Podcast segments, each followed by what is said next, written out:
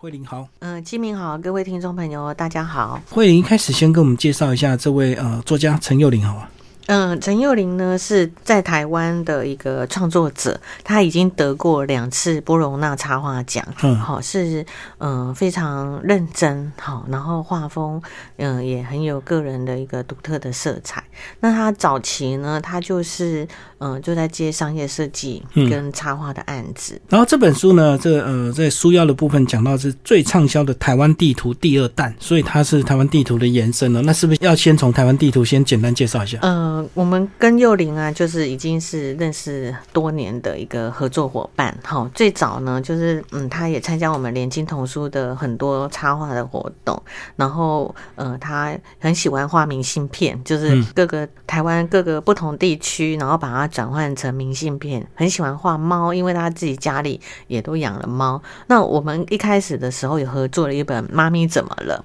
好，就是他用他家的这个猫咪呢，两只猫，其中有一只猫。就觉得自己是。呃，人 哈是，然后就另外一只猫是家里的宠物这样子，然后呃把这个妈妈怀孕的过程哈带出来哈，就很像家里的第一个孩子，对妈妈怀第二个孩子的时候，心里这种既期待又怕受伤害的过程呢，透过猫咪的眼光来看妈咪怀孕的过程，这是我们合作的第一本书。嗯，那后来因为这个地图乐的关系，台湾呢或者世界各地，呃有一对波兰夫妻。画了世界地图那本书呢，呃，卖的非常好。那那时候我就在想，哎，大家都在读世界地图，怎么没有没有人来做台湾的地图呢？那我们那时候公司就想说，嗯，应该来做一本台湾的地图，这样。可是要找谁画呢？那我第一个就完全就是想到陈幼玲，因为陈幼玲她在那之前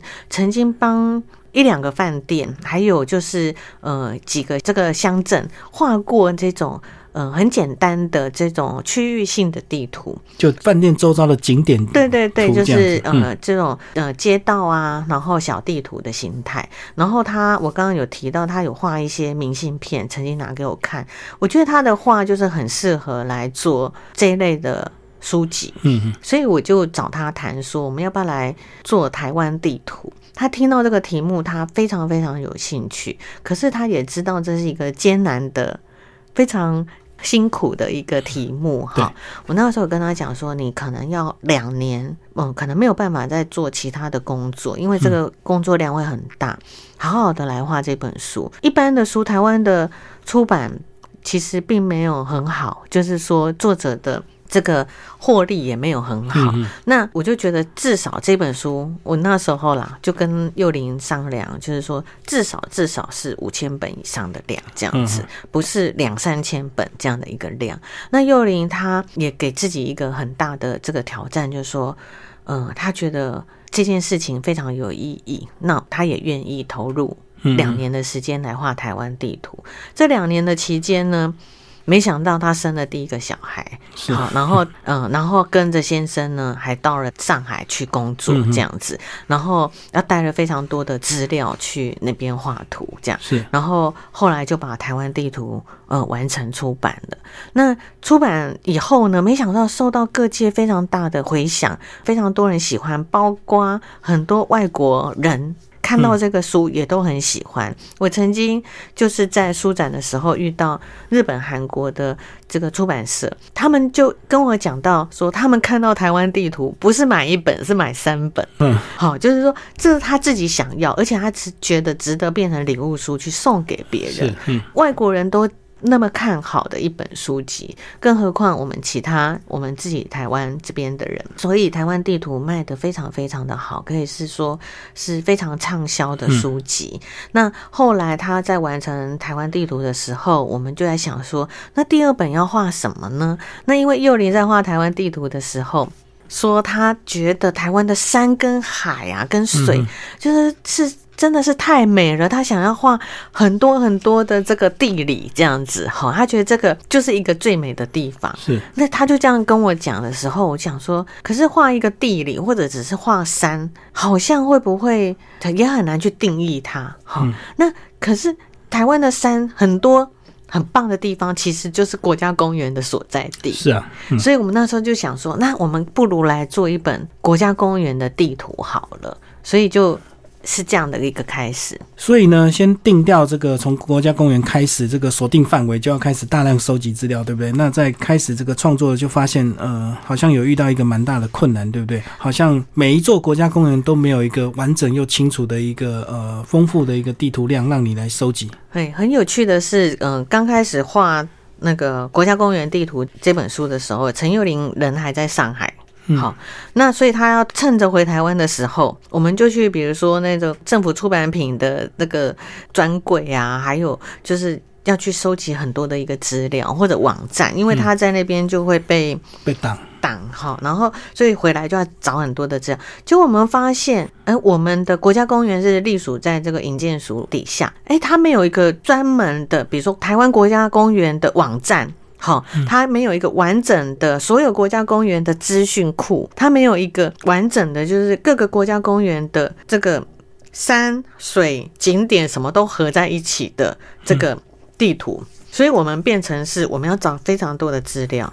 然后再把它融合在一起就。很零散，就对。很零散，嗯那这个资料的来源，然后那时候他在上海真的就很困难。后来，呃，又过了没有多久，他就决定说他呃先生要回台湾来工作了，所以就搬回台湾。我们都也松了一口气，想说这样子搬回台湾工作，找资料上可能会比较方便一点。结果没回来台湾没多久，她就怀孕了，嗯然后呢就准备要生第二个小孩。我就笑说，她做台湾地图的时候生的那个第一个小孩，嗯第二个小孩呢也好会看地图哦，因为胎教都在找资料跟 跟画地图这样对，潜意识吸收了。对，这个小孩，第二个小孩非常乖，他是在呃幼龄呢，就是完成了这本书，包括把封面的图、蝴蝶叶的图全部都。交稿以后，那天晚上十点，然后他就去洗洗澡、洗洗头，把头发洗干净，然后准备说：“哇，我完成了一件事情，终于可以好好的睡觉。明天起来我就要开始来准备，就是生小孩孩的事情了。”那他本来要生那个液蛋宝宝，可是没想到他半夜两三点的时候，他就发现好像要生了，然后就跑去医院，然后宝宝很快就出生了，所以他就说这个宝宝真的太乖了，他就知道妈妈呢这个呃有交稿的压力，他在全部通通稿子通通交了，然后通通到美编手上确认图档没有问题，他就出来了、欸所以宝宝真的是很安分守己，然后这个隔天的清晨出来这样子。对啊，对，那所以他就，呃，我们等于这本书就是在二零一九年的，呃，就是二月的时候出版。因为这本书我自己或者读者的回馈，也都觉得他画的比台湾地图更加的精彩。这个资料量更多，画的细节更多。那我们现在就开始来一页一页帮我们听众朋友介绍。一开始的蝴蝶叶，哇，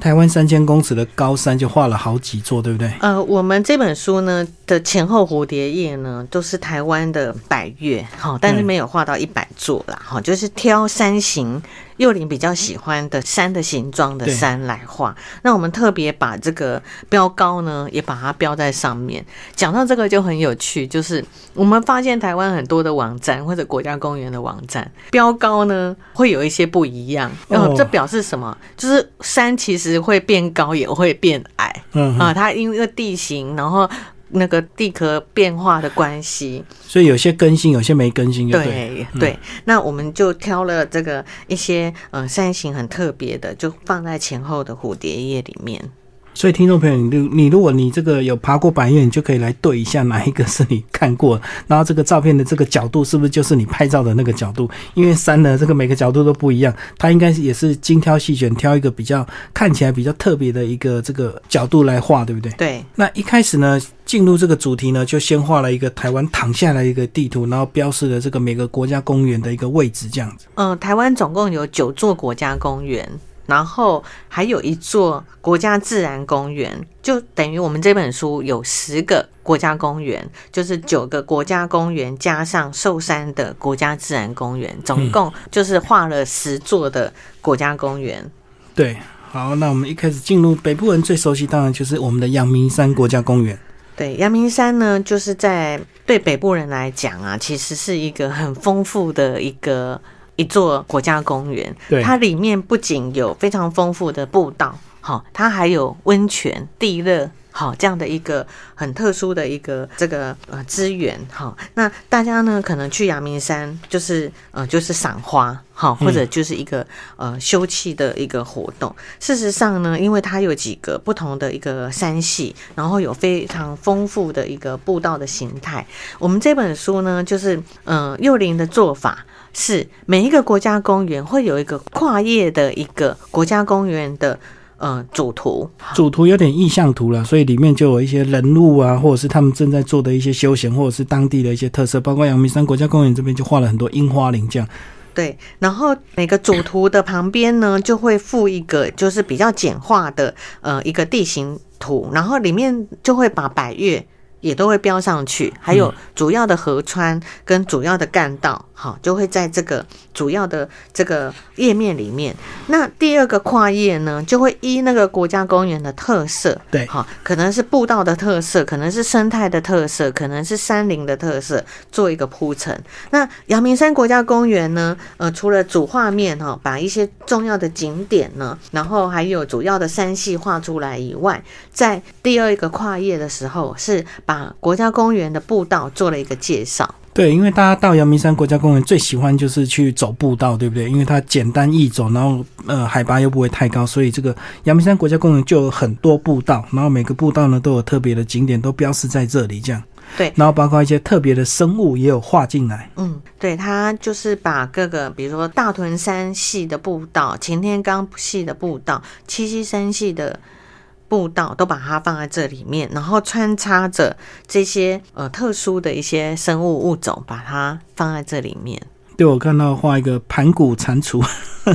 很可爱。然后它底下还有一个就是比较著名的景点，也做了一个介绍。嗯，所以这本真的不能只是单纯把它看作这个呃绘本，对，其实它也还是呃蛮多知识性的东西在里面。嗯，我曾经在书店或者是在书展的时候特别去看，嗯，在看台湾地图跟国家公园地图这两本书的人的反应，读者。那如果有旁人在，就是是有伙伴的，一起在看这个书，都会很有趣的就开始聊起说啊，这里我们去过，好，或者就说这个地方我很想去，你看这地方好美哦，它就是有一个湖什么，他们就会呃有一些向往，好，有一些回忆在这里面。那我觉得这是很有趣的一本书，就是它不仅是给孩子看，它也可以给。大人或者家庭，然后甚至是呃，就是国外的朋友来认识台湾。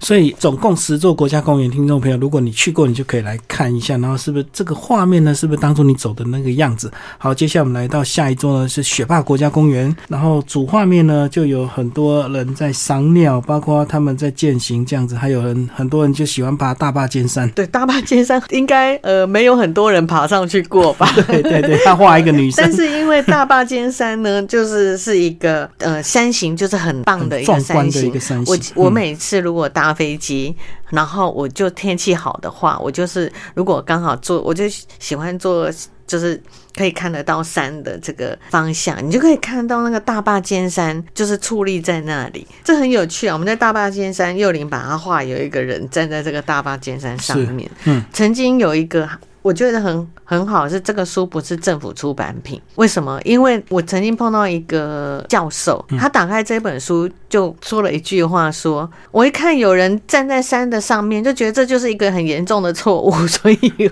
然后我觉得这是很有趣的事情，就是说这不是一个，就是他用比较严谨的态度说，照理讲人不可能爬得上去。然后，呃，幼林就画了一个真的人上去，其实就是一种幽默的一个手法而已啊。对，然后我就想说啊，如果人不能。站在上山的上面的话，然后我们画面也有黑熊是站在山的上面，或者站在那个人的旁边，那是不是很多的这样的插画就不能成立了？而且照他的讲法，这个比例上，这个我们就看不到这个人，应该只有一个点。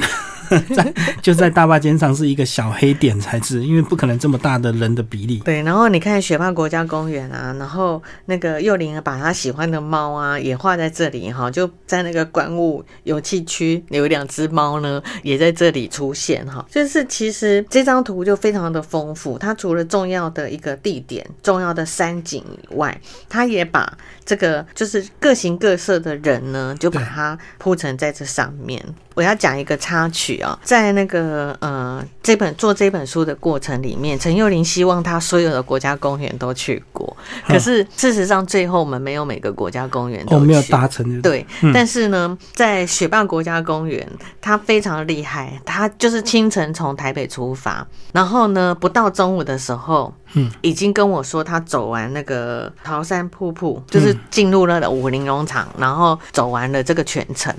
我就觉得他实在是太拼了，因为他那时候人在大陆，然后回来台湾，他就要抓紧时间时间，然后一天去阳明山，一天去哪里，就是每天都排的非常的紧凑这样子，而且脚力非常好。就是呃清晨出发，然后中午已经走完步道就对。对，好，我们看下一个跨页呢，这个呃雪霸国家公园的一些特色，当然大家最有印象。应该就是樱花勾吻龟这样。对，然后其实它有很多呃很棒的这个鸟的生态哈，然后它也把几个主要的步道好跟不同的游戏区放在这个这个画面里面。那因为这本绘本呢总共有十座国家公园呢，那因为时间的关系没有办法全部为听众朋友介绍，那我们再挑一个北部人比较不熟悉的这个南部的这个台江国家公园，它也是比较晚成立，所以相信很多人可能都还不是很熟。帮我们介绍台江国家公园。呃，台江国家公园呢，它是。是在就是台南嘉义哈，就是差不多台南这个位置的海边。从我们大家常常听过的七股，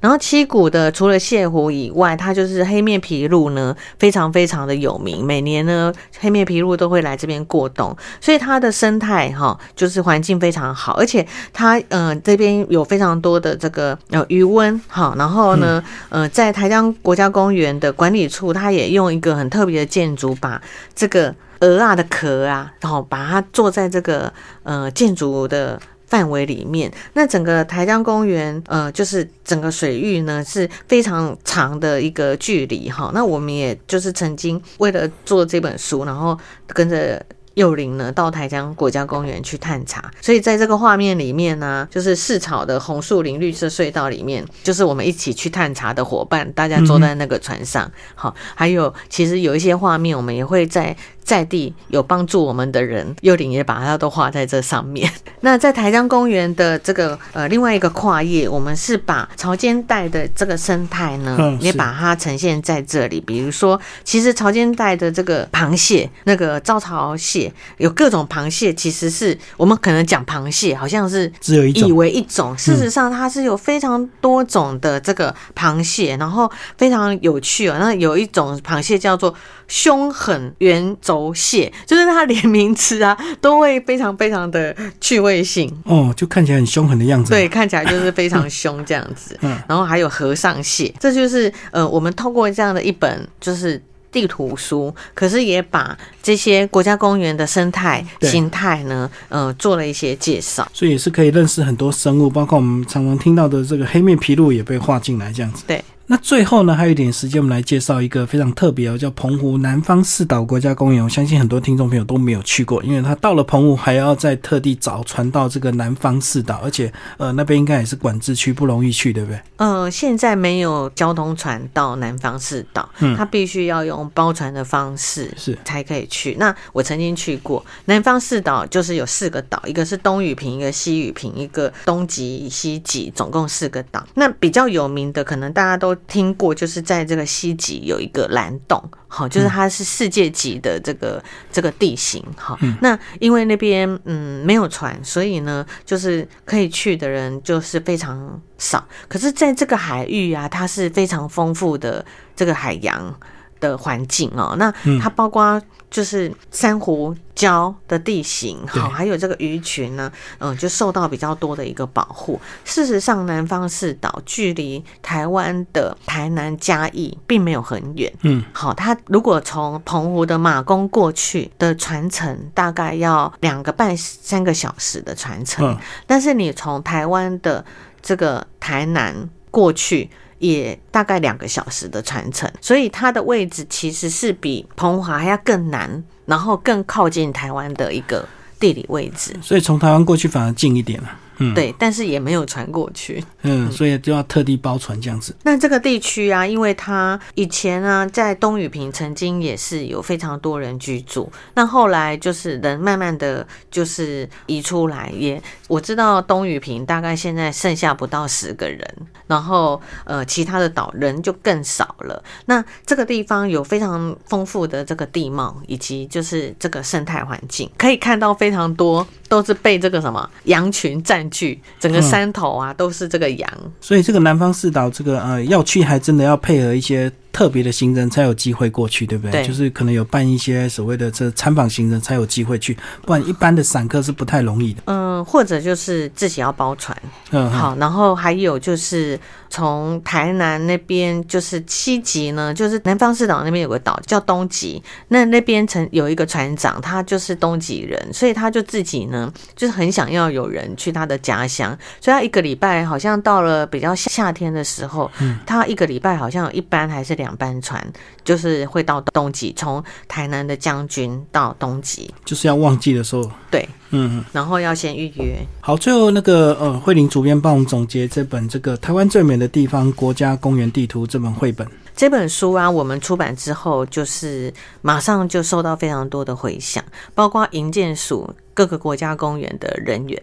看到这个书都非常的惊艳，而且是应该可以说是开心，因为呃，竟然会有一本书把台湾的国家公园等于是非常完整的统合性的把它做了一个出版哈，而且这个图陈幼林的图又是非常鲜明，然后跟呃富有这个很丰富的一个表现呢、所以对大家来讲，我们呃可能要亲近一个国家公园。就是平常不会做的事情，透过这个书，我们可以先做一个手游，好，然后呢，呃，比较临近的一一个乡镇，也可以到各个国家公园实际去看一看。好，今天非常谢谢我们的主编黄慧玲。